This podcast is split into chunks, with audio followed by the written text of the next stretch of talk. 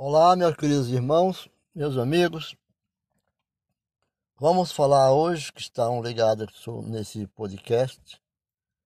Vamos falar de um assunto hoje, uma pergunta de um, de um membro de uma igreja, que ele faz a seguinte pergunta. É, é a resposta, não vou dar nome de igreja, nem nome de quem mandou, porque é, é apenas uma instrução.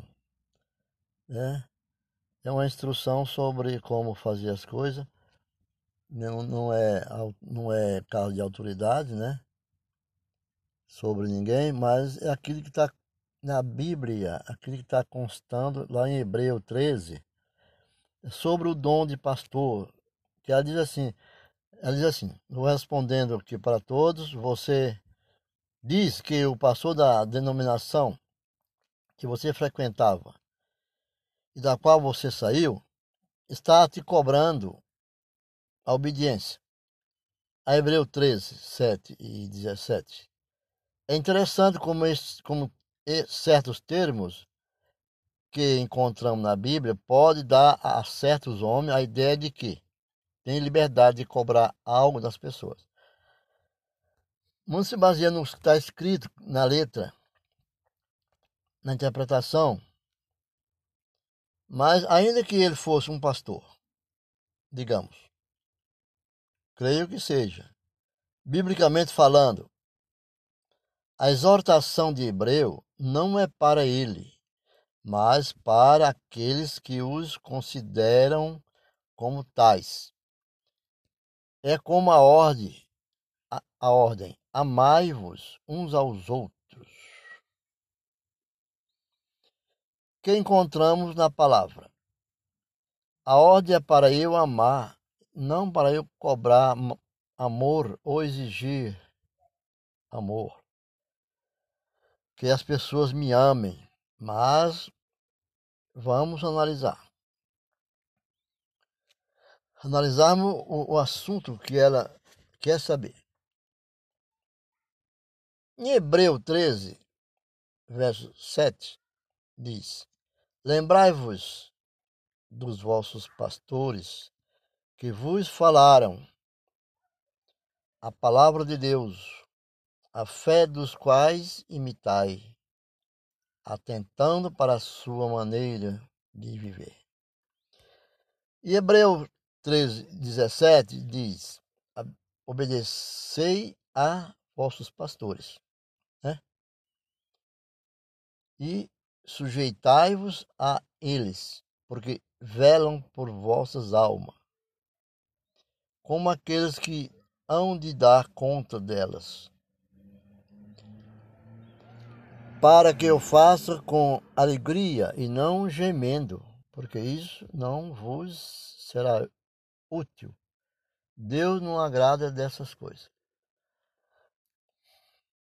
E ainda em outras versões, a palavra de pastores aparece como guias, condutores, supervisores, líderes, etc, etc, etc. Não se trata aqui do dom de pastor de Efésio, lá em Efésios é, capítulo 4, verso 11 ao 12. Por quê? Diz o seguinte: E ele mesmo deu para uns apóstolos, apóstolos, e outros para profetas, e outros para evangelistas, e outros para pastores e doutores querendo o aperfeiçoamento dos santos para com a obra do ministério para a edificação do corpo de Cristo, que é a igreja. O dom de pastor é algo que a pessoa recebe de Cristo e é universal. É, como eram os, os apóstolos, e profetas que formavam o fundamento da igreja, e como são os evangelistas e mestres ou doutores. Evangelistas, mestres e doutores. que continuam hoje para a edificação do corpo de Cristo. Portanto, o pastor dom não é local. Não é um líder de uma congregação. O dom de pastor não é local. Também não é um líder de congregação. Não tem uma atuação restrita a uma cidade apenas, mas é para todo o corpo de Cristo, como é o evangelista e o mestre. Ainda que estes dons atuem localmente, onde estiverem, sua situação não é limitada. O pastor, o evangelista e o mestre não é limitada à sua atuação. É o dom de pastor. Portanto, o dom de pastor de Efésios não é o pastor que você encontra nas religiões do, no posto de dirigente de uma congregação né, o pastor dirigente de uma congregação. Um homem à frente de uma congregação, nos moldes denominacionais, pode até ter o dom de pastor por ter recebido isso de Cristo.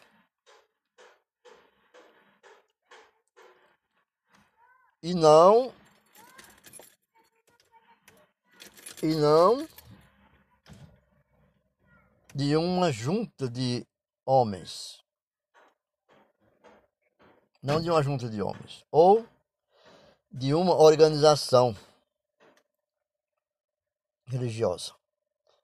Como pode ter o dom de evangelista ou de mestre? Né?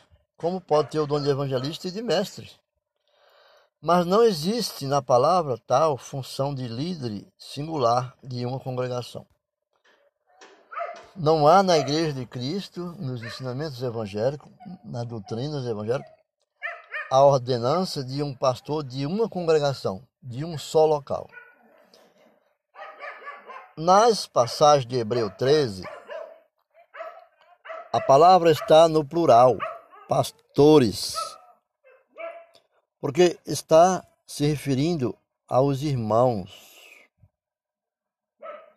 aos irmãos que são responsáveis responsáveis localmente por uma congregação. Seu papel é o de supervisionar. Seu papel é de supervisionar. E sendo administrativo, a assembleia local. São também chamados em outras passagens de presbíteros, de bispo ou de anciãos. Porém, perceba que nunca aparece no singular, mas sempre no plural. Por quê? Por que é assim, no, sempre no plural?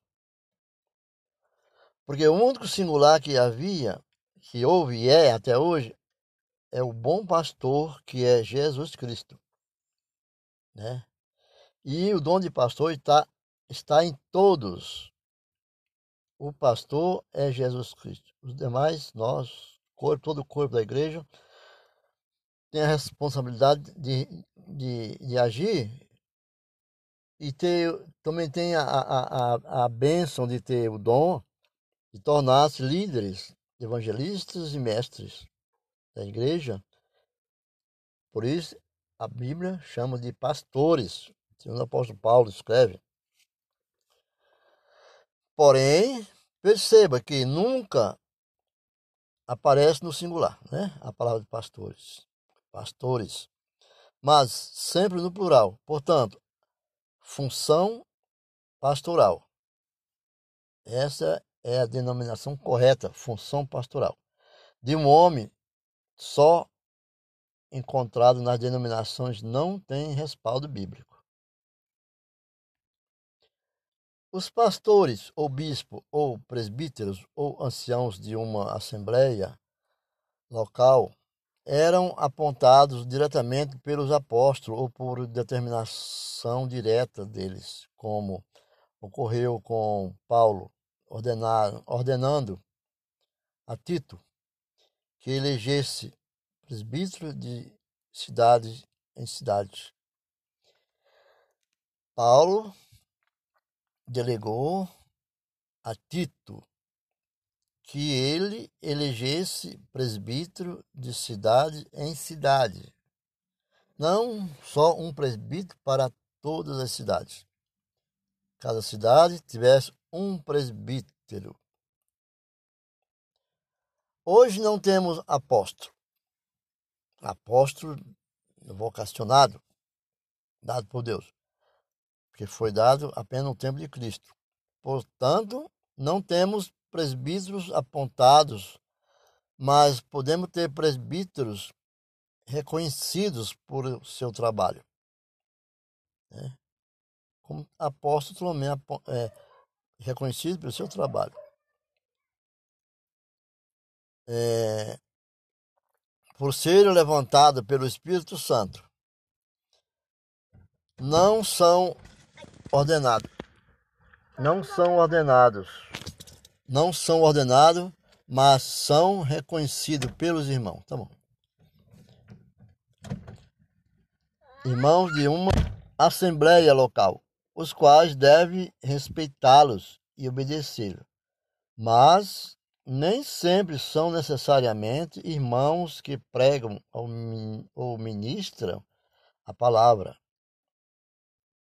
São como supervisores da ordem da Assembleia local.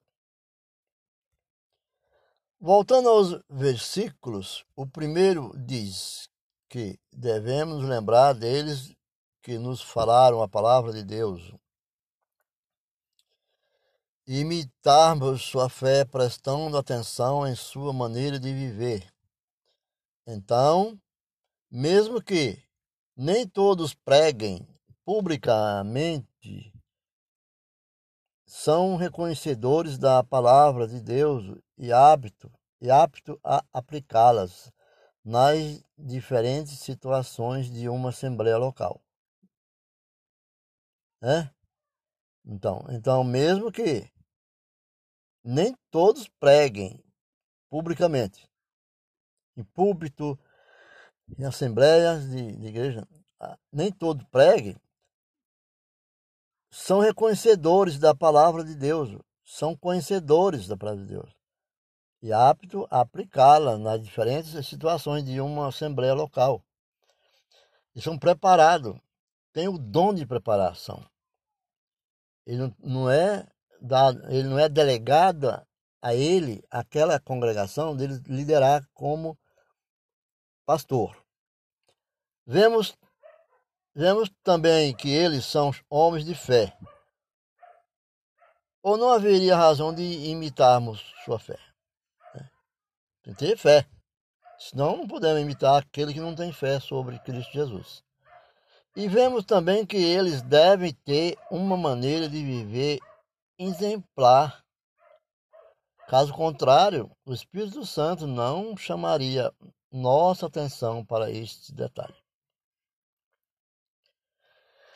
Isso lá no capítulo, no, no, no capítulo 3 de Hebreu, no verso 7. Isso que eu falei. Agora, no, no, no capítulo de Hebreu, no verso 17, Diz que, diz que devemos, não diz que devemos de bom grado, pois eles deverão prestar conta a Deus da, do serviço que prestam pelas ovelhas? Então, resumindo tudo, esses pastores, esses pastores são homens no plural, homens no plural, que cuidam do rebanho em uma congregação local e não necessariamente o dom de pastor pessoal individual. Como eu disse, pastor pessoal individual, apenas Cristo, o bom pastor. É que encontramos em Efésios. Eles não são dirigentes das reuniões, pois quando lemos atentamente, quando nós lemos observando mesmo com o coração, diz que temos que ler a Bíblia com o coração. Atentamente em 1 Coríntios, no capítulo 14, do versículo 26 até o 40, não encontramos um dirigente ou um pregador único. Pois encontramos que falem dois ou três, correto?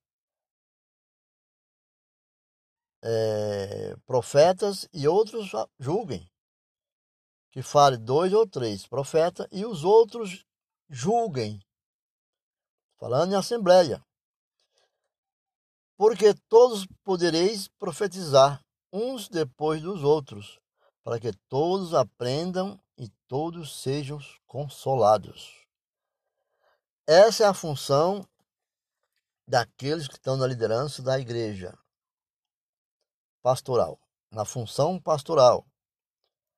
A questão que surge é: quem é esse homem individual que adota o, o nome de pastor? Quem é? No singular, claro, que é a autoridade máxima e única de uma congregação e se coloca sozinho à frente de uma congregação para dirigir suas reuniões. Quem? Será que ele, os pastores de Hebreu 3? Não, pois ele não preenche os requisitos de estar no plural e não dirige as reuniões. Se o presidente de um clube qualquer me disser que a Constituição brasileira determina que eu preciso respeitar o, pres o presidente. Não sou obrigado a fazê-lo, pois ele não é o presidente no qual ao qual a Constituição se refere. Mas se eu for membro daquele clube, aí sim. Aí sim. Devo prestar a obediência ao seu presidente. Correto? Então, portanto, se você pertence a uma denominação, assim, respondendo àquela pessoa que perguntou, saiu da igreja e é cobrada pelo seu pastor, se você pertence a uma denominação que tem um homem como líder, independente do nome que ele adote, você está obrigado a prestar obediência, sim. Não por ele ser alguma coisa no sentido bíblico, mas por ele ser esta uma das condições, mas por ser ele uma dessas condições para você se fazer membro daquela denominação, se pertencer à membresia. Ele é autoridade ali, porque aquelas pessoas que formaram aquela associação decidiram que seria assim. Entendeu? Mas se você não é membro dela, não deve nada àquele que foi ali instituído como líder. É muito menos, e muito menos se ele for um homem cuja fé e maneira de viver não tem nada de exemplar. Fuja daqueles que querem atrair discípulo após, após si, ou dos lobos que querem destruir o rebanho, ou dos mercenários que não poupam o rebanho e querem extrair deles o máximo que puderem. Em Atos 20, capítulo 20 e versos 28 ao 33, fica bem claro quando diz: Olhai, pois, por vós e por todo o rebanho sobre que o Espírito Santo vos constituiu bispos, para apacentardes a igreja de Deus, que ele resgatou com seu próprio sangue porque eu sei isto que, depois da minha partida, entrarão no meio de vós lobos cruéis, que não pouparão ao rebanho, e que de entre vós mesmo se levantarão homens que falarão coisas perversas para atraírem os discípulos para si. De ninguém cobiceis a prata, nem o ouro, nem o vestuário. Em João, João, João 10, 10. Diz o ladrão não vem senão a roubar, a matar, a destruir. Eu vim para que tenha vida e tenha com abundância. Eu sou o bom pastor. Né? Eu sou o bom pastor. É o único que tem a palavra singular. O bom pastor dá a sua vida pelas ovelhas. Vê vir o lobo e deixa as ovelhas. Mas o mercenário e o que não é pastor, de quem não são as ovelhas, vê vir o lobo e deixam as ovelhas e foge. E o lobo as arrebata e as dispersa as ovelhas. Ora, o mercenário foge porque é mercenário e não tem cuidado das ovelhas. Eu sou o bom pastor e conheço as minhas ovelhas e das minhas sou conhecido. Então, é assim que constitui o bom pastor. Nada mais do que você estar observando as atitudes de seu pastor e da sua família, para que nada de mal aconteça.